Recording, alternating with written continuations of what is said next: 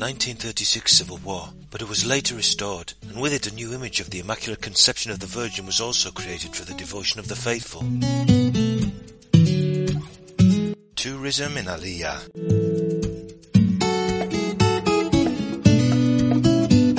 Smart tourist signs in audio format.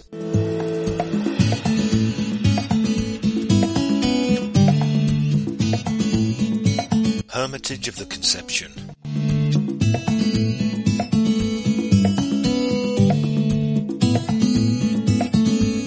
This hermitage is located towards the southern part of the Dehesa Boyal de Alía, where the slaty Homo groves end before descending the final level, changing to the gentle undulations of the plains, Las Rañas.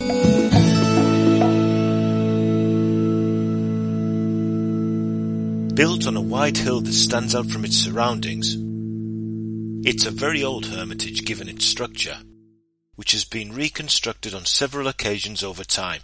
Its position reigns over the hidden banks of the river Guadalupejo, as well as the Valdecaballeros and Castilblanco roads, where it's located. It has a very original appearance with three openings, like small rose windows together with semicircular arches. Above the portico that protects the entrance, where the same blueprint is repeated with the two large windows to either side of the door. The number three acquires a notable relevance and importance in the scheme of things inside the temple. The entire facade is crowned with semicircular arches in rustic whitewashed brick. The two naves that make up the complex are completely whitewashed, and the lines of the roof are perpendicular, creating an unusual overall image. The interior has been renovated and decorated in great detail. Respecting the essential aspects of the hermitage, the interior of the church is very similar to the town church, emulating the pointed arches that support the roof.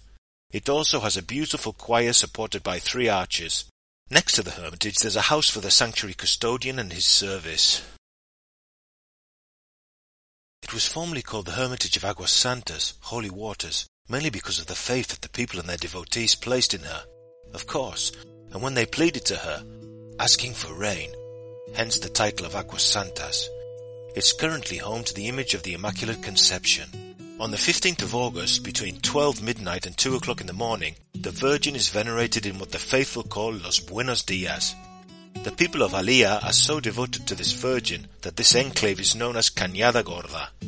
Next to the road linking Guadalupe with Alía, there's a niche with the image of the Immaculate Conception, inaugurated and blessed in May 1988. At this point, many villagers and devotees offer prayers as they pass by. The setting is a magical landscape of a holm oak tree meadow, almost all of which is owned by the town, and it's in a remarkable state of conservation. Well, a special time to visit is in spring, because the landscape changes little throughout the year in this area. But in the summer months, the green of the ground turns into a very suggestive golden pasture with extremely beautiful colours.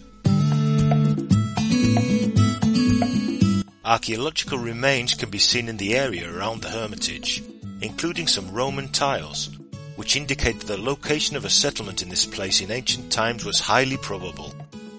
The hermitage is the end of a hiking route, but it can also be a stopping place on other longer routes. It's very easy to reach from the town, with no slopes. It's a walk anyone can take.